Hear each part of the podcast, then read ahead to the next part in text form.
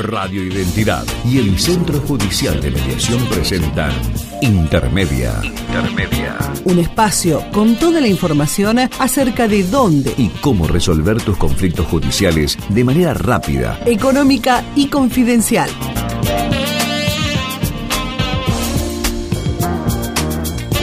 Bueno, el espacio del SEJUME a esta hora lo vamos a saludar al doctor José Luis Montoto, director del Centro Judicial de Mediación de aquí de la provincia de Misiones. ¿Cómo anda? ¿Todo bien?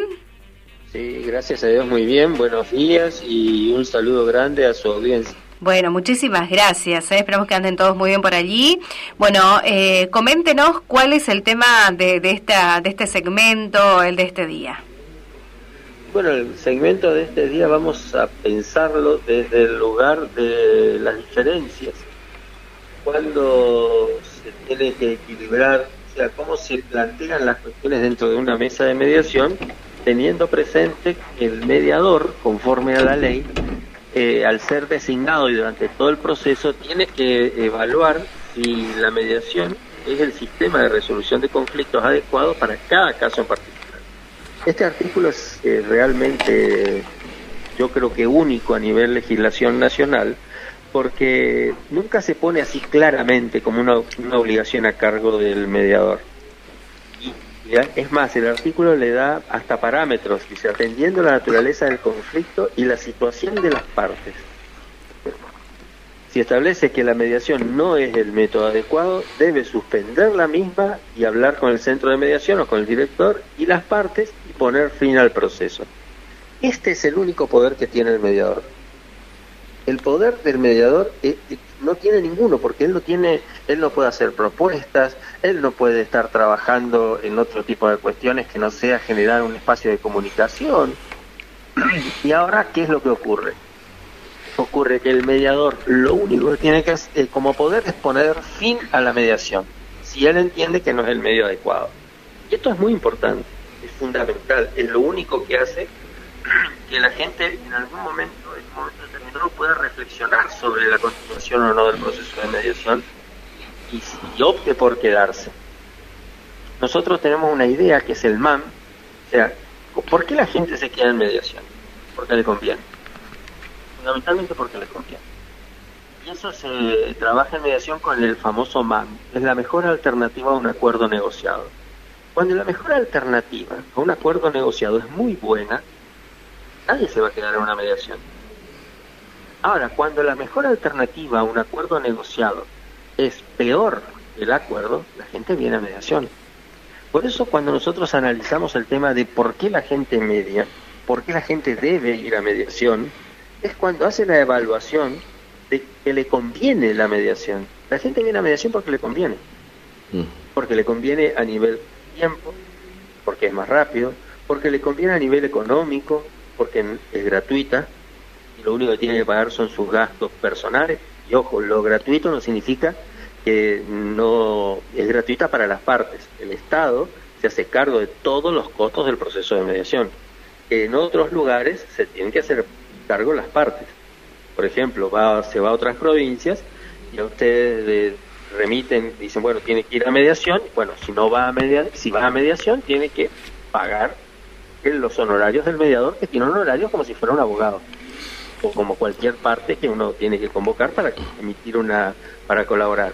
En misiones no es así. En misiones el Estado, a través de, del presupuesto del Poder Judicial, se hace cargo de todo lo que sea eh, mediación, o sea, todos los honorarios, eh, invitaciones, todo lo que sea, todos los gastos operativos que haya una mediación en la sede del Centro Judicial de Mediación se hace cargo el eh, Poder Judicial. Y las partes lo único que se hacen cargo es del pago de los honorarios de sus abogados. O en el supuesto de que no tenga recursos para afrontar esos honorarios, entonces también se recurre a los abogados eh, que tiene el Poder Judicial, que son las defensorías, para que reciban el asesoramiento técnico. En este contexto, el poder del mediador en el SEJUME, pero también fuera del SEJUME, los mediadores privados que estén fuera del contexto del SEJUME, ¿qué es lo que tienen que hacer? Analizar fundamentalmente que la mediación sea el medio adecuado para resolver el conflicto y transformar el conflicto. De no ser así, tiene que comunicar, en el caso de ser el Centro Judicial de Mediación, a la dirección y dar por finalizado el proceso. Doctor, eh, ¿cómo le va Ramón? Ramón le saludo, ¿cómo anda? ¿Bien? ¿Qué tal, Ramón? ¿Cómo le va? Pero muy bien. Eh, le quería consultar eh, cómo hace una persona, digamos, que no tiene, eh, ya, ya, ya, adelantó un poquito usted con respecto a las desigualdades, inclusive también la parte económica, porque si, si, una abogado, si una persona no tiene para para tener un representado como abogado o ser representado por un abogado, el Estado lo puede proporcionar. Eh, ahora, también eh, cuando una persona no tiene un representante legal, ¿puede acceder a la mediación? Por supuesto. eh, nosotros, cuando se le hace la entrevista, si la parte, hay eh, dos opciones. Sí. Siempre tenemos que recordar que tenemos dos escenarios de mediación en la provincia de Misiones. El avenimiento prejudicial obligatorio, es iniciar la posibilidad de una mediación antes de presentar una demanda uh -huh. y la derivación judicial. Uh -huh. En el caso de la derivación judicial está salvada esa cuestión porque ya tiene un abogado, porque si no no se puede presentar la demanda. Ejemplo, una demanda de civil de daños y perjuicios y solicita que el asesoramiento tiene el asesoramiento del, del defensor oficial entonces pide la derivación a mediación o un desalojo, que la parte está demandada en el desalojo, entonces ya tiene, pide una, un abogado del Estado y el Estado se lo provee a través del Ministerio Público, que es la Defensoría. Eso es mm. en caso de los derivados. Perfecto. Ya está iniciada la demanda. Ahora, cuando no está iniciada la demanda, hay, hay dos escenarios. Uh -huh. El primer escenario es que yo tengo que presentar el pedido de mediación de, al Centro Judicial de Mediación. Sí. Entonces, si yo tengo un abogado, voy a mi abogado, él me asesora, armamos el formulario 1A para presentarle, se presenta en el Centro Judicial de Mediación y continúa la cosa. Ahora, yo no tengo recursos como para iniciar, entonces, ¿qué es lo que hago? Me voy a la Defensoría, pero antes de ir a la Defensoría tengo que ir a la DEU, que es la mesa de entrada de la Defensoría, para que me sorteen un defensor. Ahí voy al defensor, el defensor hace el pedido conmigo de mediación y entonces se lleva adelante el proceso de mediación, aunque yo no tenga un abogado de pago. Ajá, bien. Igualmente perfecto. pasa con los requeridos, el requirente. Uh -huh, Yo soy requerido. Me piden, una persona quiere ir a mediación conmigo, me invitan a una mediación, pero yo no tengo la posibilidad de un abogado. Al ser una carga, el, o sea, el ser obligatorio el tema de ir con abogado a mediación, Mm. eso hace que yo o tenga que recurrir a un abogado particular o tenga que recurrir a un abogado del Estado. Bien. Si yo no tengo recursos, recurro a un abogado del Estado en- con el mismo procedimiento que teníamos para ser requirente.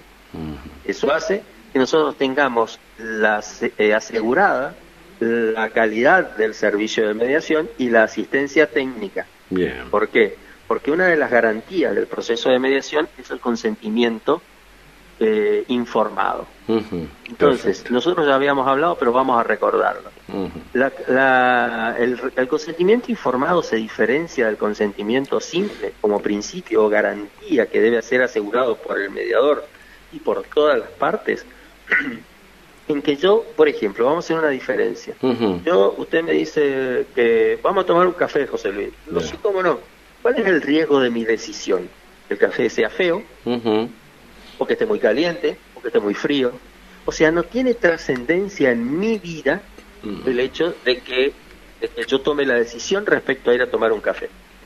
Ahora, Bien. usted me dice, eh, José Luis, yo soy médico y eh, tengo que operar las córneas. El impacto que puede llegar a tener en mi vida o las consecuencias de esa decisión requieren que yo tenga mucha más información. Ok. ¿Por qué? Y porque yo voy, estoy poniendo mis ojos en sus manos. Ajá, Entonces claro. usted me tiene que decir, mira, puede ser que te quede con un poco de catarata, puede ser que pierdas la vista, puede ser, todos los puede ser que están dentro de los protocolos para cirugía de esta característica. ¿Y por qué me tenés que informar? Porque yo tengo que, como cualquier acto médico, yo tengo que tener, primero, yo soy autónomo y yo tengo que tengo el poder de decir que no quiero porque Claro. no quiero asumir ese riesgo. O digo que sí porque asumo los riesgos. Pero ¿por qué voy a asumir los riesgos? Pero para, o sea, pero ¿cómo tengo que hacer para asumir los riesgos? Tengo que tener información. Y eso se llama consentimiento informado.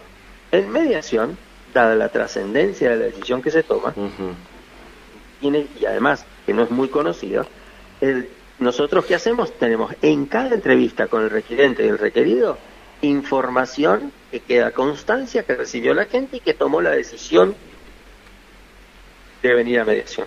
Perfecto. En ese contexto, nosotros informamos todo lo que corresponde a una, a una actividad.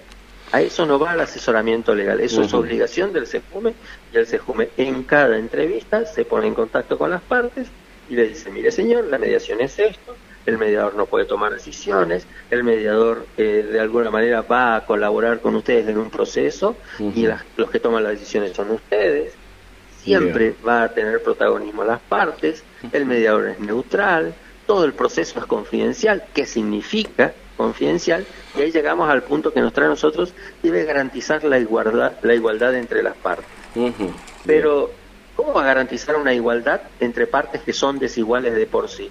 O sea, ¿cómo va a ser el mediador como para abordar? Dijimos recién, teníamos en el hilo de la charla, nosotros abordamos el tema de la desigualdad económica. Mm. Pero no existe solamente desigualdad económica. Nosotros, por ejemplo, tenemos toda una cuestión asociada. Debe haber una desigualdad de, expresión, de, de, forma de, comunicarse, hay un montón de diferencias seguramente. Bueno, hay unas, nosotros tenemos aprobado por el Superior Tribunal de Justicia lo que se llaman las reglas de Brasilia sobre acceso a la justicia en personas de condiciones de vulnerabilidad.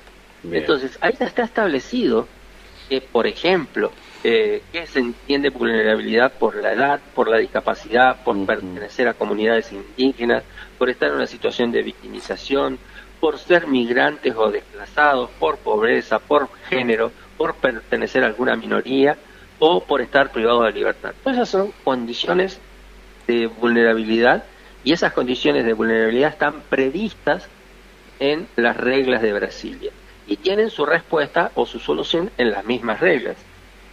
Una de las cuestiones es que fundamentalmente cada acto judicial debe ser informado, que es de lo que estábamos hablando.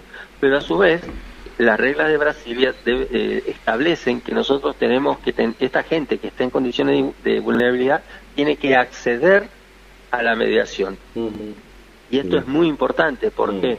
Porque es una situación que se entiende como liberadora de situaciones de, vulnerabilidad. Es así que, la, por ejemplo, nosotros cada vez que tomamos contacto con gente que está en situación de vulnerabilidad, eh, hemos realizado mediadores, hemos realizado mediaciones con personas que tienen discapacidades auditivas, sordomudos. Entonces nosotros convocamos un traductor y ese traductor interviene dentro de la mediación con sordomudos.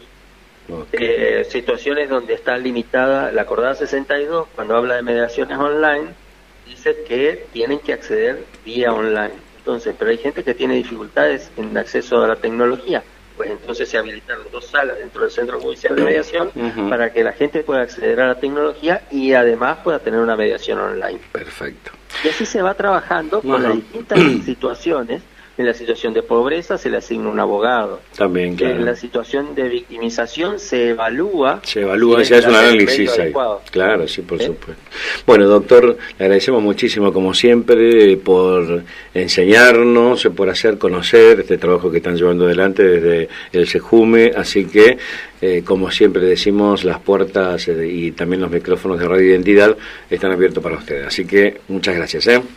No, al contrario, gracias a ustedes por la generosidad del tiempo y, bueno, quedo a sus órdenes y ya seguiremos la semana que viene con más información de mediación como para brindar un servicio eficiente y eficaz de acceso a la paz para todos los ciudadanos de la provincia de Misión.